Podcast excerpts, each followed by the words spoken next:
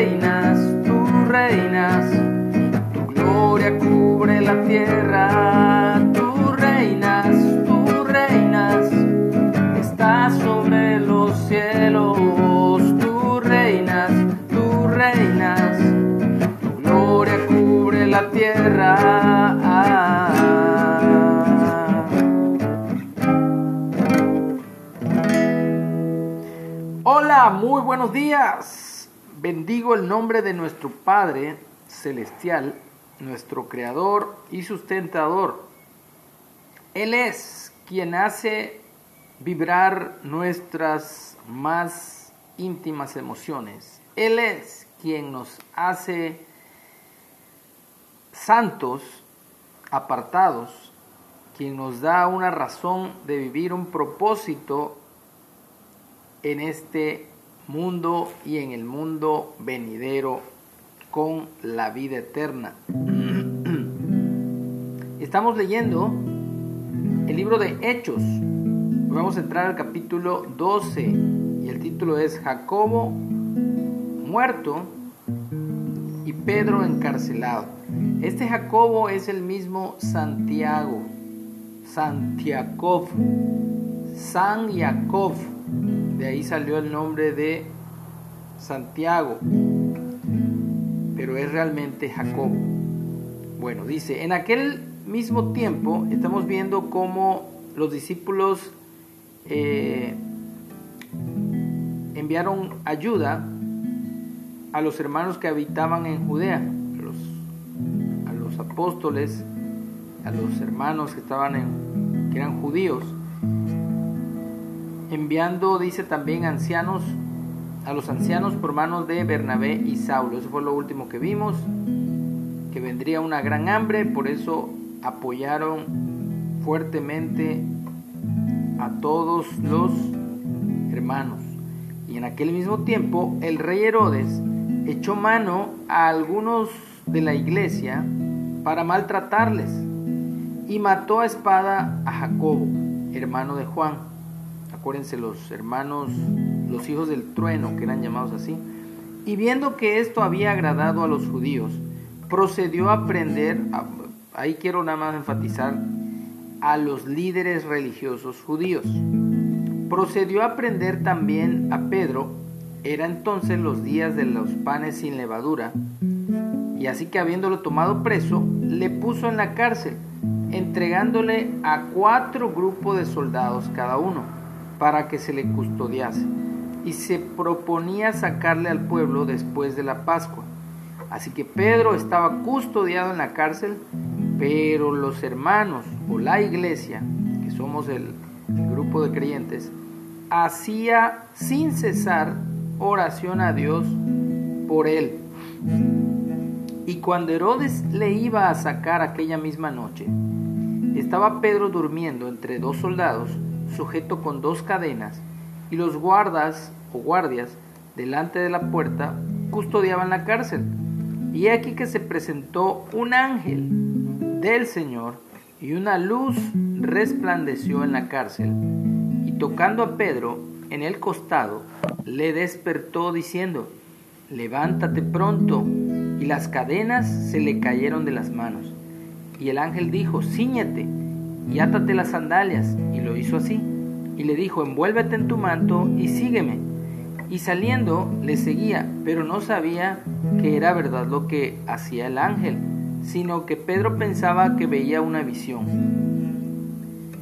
Habiendo pasado la primera y la segunda guardia, llegaron a la puerta de hierro que daba a la ciudad, la cual se les abrió por sí misma, y salidos pasaron a una calle, y luego el ángel se apartó de él. Entonces Pedro, volviendo en sí, dijo, ahora entiendo verdaderamente que el Señor ha enviado su ángel o su mensajero y me ha librado de la mano de Herodes y de todo el pueblo de los líderes judíos, religiosos judíos, y de todo lo que el pueblo de los líderes judíos esperaba.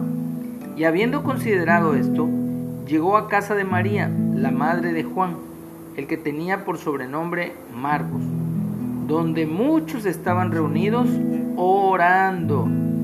Cuando llamó Pedro a la puerta del patio, salió a escuchar una muchacha llamada Rode, la cual, cuando reconoció la voz de Pedro, se gozó, perdón, de gozo, no abrió la puerta, sino que corriendo adentro dio la nueva de que Pedro estaba en la puerta. Y ellos le dijeron, estás loca. Pero ella aseguraba que, que así era. Entonces ellos decían, es su ángel. Mas Pedro persistía en llamar y cuando abrieron y le vieron, se quedaron sorprendidos, atónitos, dice aquí. Pero él, haciéndoles con la mano señal de que callasen, les contó cómo el Señor le había sacado de la cárcel y le dijo, haced saber esto a Jacobo y a los hermanos. Y salió y se fue a otro lugar. Luego que fue de día, hubo no poco alboroto entre los soldados sobre qué había sido de Pedro. Mas Herodes, habiéndole buscado sin hallarle, después de interrogar a los guardias, ordenó llevarlos a la muerte. Después descendió de Judea a Cesarea y se quedó allí. Bueno, vamos a terminar el capítulo, ya está muy cortito, dice muerte de Herodes también. Y Herodes estaba enojado contra los de Tiro y de Sidón, pero ellos vinieron de acuerdo ante él y sobornando Blasto, que era camarero mayor del rey, pedían paz porque su territorio era abastecido por el del rey. Y un día señalado, Herodes, vestido de ropas reales, se sentó en el tribunal y les arengó, y el pueblo aclamaba gritando, Voz de Dios y no de hombre. Al momento, un ángel del Señor le hirió, por cuanto no dio la gloria a Dios, y expiró comido de gusanos. Pero la palabra del Señor crecía y se multiplicaba, y Bernabé y Saulo, cumplido su servicio, volvieron a Jerusalén llevando también consigo a Juan, el que tenía por sobrenombre Marcos. Pues vemos una parte de la historia, cómo Dios a algunos los rescata conforme a su propósito, en el caso de Pedro, y a otros pues permite que sean muertos en combate, por así decirlo de alguna manera, en el caso de Jacobo, que fue muerto a espada por manos de Herodes. Pero sabemos que Dios ha dicho que no nos venguemos por nuestra propia mano, sino dice, mía es la venganza, yo daré el pago. ¿Por qué dice eso Dios? ¿Será que Dios es un Dios vengativo? No, sino que Dios es un Dios de justicia. Así que si nosotros hacemos justicia por nuestra propia mano de las cosas que nos pasen, pues no, ¿quién somos nosotros? O sea, en cambio Dios no lo hace por odio ni por rencor, sino lo hace simplemente como un juez cuando dicta sentencia contra alguien que hizo algo malo. Mismo aquí, vemos como Herodes, viendo que era más popular por encarcelar a los apóstoles y se hacía más eh, de confianza a los líderes religiosos judíos, mandó a matar a Jacobo y iba a matar también a Pedro. Y miren cómo termina el que quiso matar a los apóstoles, literalmente él también termina muerto. Y sobre todo de una forma terrible, comido de gusanos inmediatamente. Pero lo relevante de aquí es que la palabra del Señor crecía y se multiplicaba. Y es lo que queremos hacer por medio de todas estas grabaciones, por medio de todos estos temas que damos, que abordamos, las transmisiones que hacemos. Queremos dar a conocer la palabra de Dios para que se multiplique y mucha gente pueda conocer el propósito verdadero de Dios para sus vidas.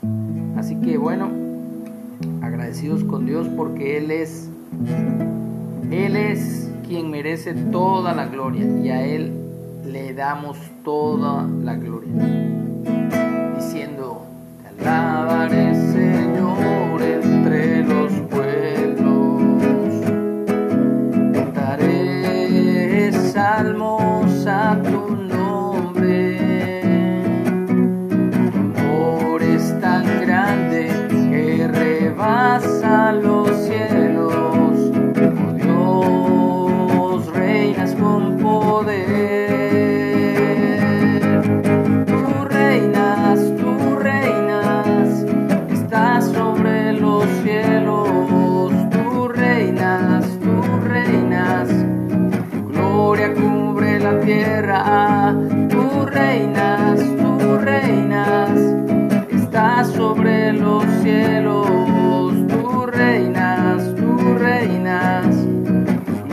Cubre la tierra.